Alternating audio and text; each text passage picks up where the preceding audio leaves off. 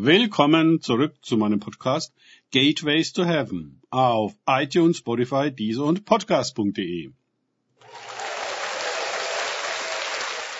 Mein Name ist Markus Herbert und mein Thema heute ist unser täglich Brot.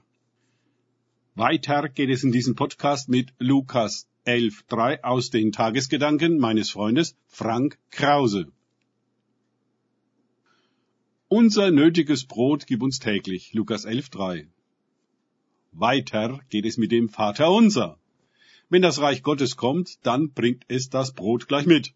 So könnte man sagen. Das Reich Gottes, die Umsetzung der Absicht Gottes, braucht unsere volle Aufmerksamkeit. Es ist nicht etwas für nach Feierabend oder in der Rente. Gott ist dafür zu groß, zu wichtig, zu dominant, zu herrlich. Sein Reich lässt sich nicht beschränken. Wenn wir es doch tun, dann werden wir davon nicht mehr viel zu sehen bekommen. Es ist wie ein aufgestauter See hinter einem Damm. Wir lassen ein wenig durch, um uns einbilden zu können, gute Christen zu sein. Aber das Reich Gottes ist sehr mächtig und in Hauskreisen nach Feierabend oder Sonntagsgottesdiensten nicht unterzubringen. Immer sprengt es jeden Rahmen. Wenn wir mit der Wucht dieses Reiches konfrontiert werden, wenn uns sein Ruf trifft und bis ins Mark und Bein erschüttert, wenn uns eine Offenbarung darüber zuteil wird, wer wir eigentlich sind und wer der ist, der uns ruft, sein Gegenüber zu sein, ja dann erkennen wir, dass wir nicht zwei Herren dienen können, dem Mammon und Gott zugleich.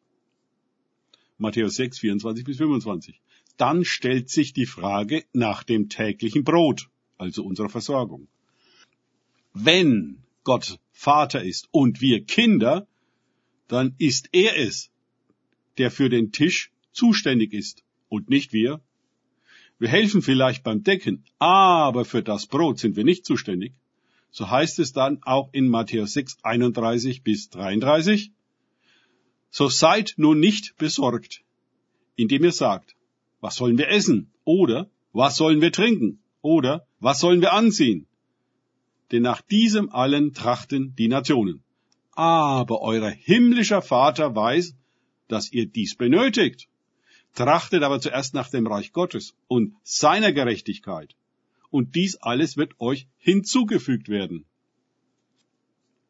Wiederum gilt, was für die Weisen und Religiösen undenkbar ist das ist für die Kinder ganz normal. Wo sind Eltern, die ihre Kinder nicht ernähren und kleiden? Wo müssen sie sich das selbst verdienen und kaufen? Selbst auf der natürlichen Ebene ist uns das doch klar. Aber wie schwer fällt es uns zu glauben, dass Gott uns wahrhaftig täglich versorgt?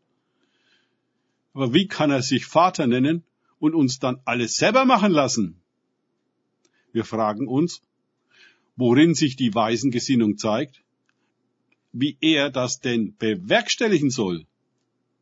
Ja, muss ein Vater das seinen Kindern erklären? Müssen sie das wissen? Nein, sie müssen vertrauen, dass das Essen täglich auf dem Tisch steht. Woher das genau gekommen ist, muss nicht ihre Sorge sein. Aber eine Aufforderung oder Rechtfertigung, faul zu sein, ist das natürlich nicht. Es geht um ein bestimmtes Verhältnis zu Gott, das seine Vaterschaft auch im Bereich des täglichen Brotes wahrnimmt. Die Nationen drehen sich um gar nichts anderes als um eben diese Sorgen. Wir aber können davon befreit sein, um mit voller Aufmerksamkeit nach dem Reich Gottes zu trachten. Das ist eine Revolution. An der Frage der Versorgung scheiden sich die Geister der Druck der Mammon getriebenen Welt ist so ungeheuer groß. In ihren Augen sind wir verrückte Sektierer, wenn wir uns von ihrer vergeschäftlichten Lebensweise abwenden und in ein solches Vertrauensverhältnis mit Gott eintreten, dass er wieder, wie ganz am Anfang bei Adam und Eva, unser Vater sein kann, der die Versorgung übernimmt, damit wir Kinder sein können dann haben wir Kapazitäten frei und auch die Zeit, uns tief und umfassend auf das Reich Gottes einzulassen, bis wir in ihm leben und es in uns. Danke fürs Zuhören. Denkt bitte immer daran, kenne ich es oder kann ich es? Im Sinne von erlebe ich es. Erst sich auf Gott und Begegnungen mit ihm einlassen, bringt wahres Leben und die tägliche Versorgung. Gott segne euch und wir hören uns wieder.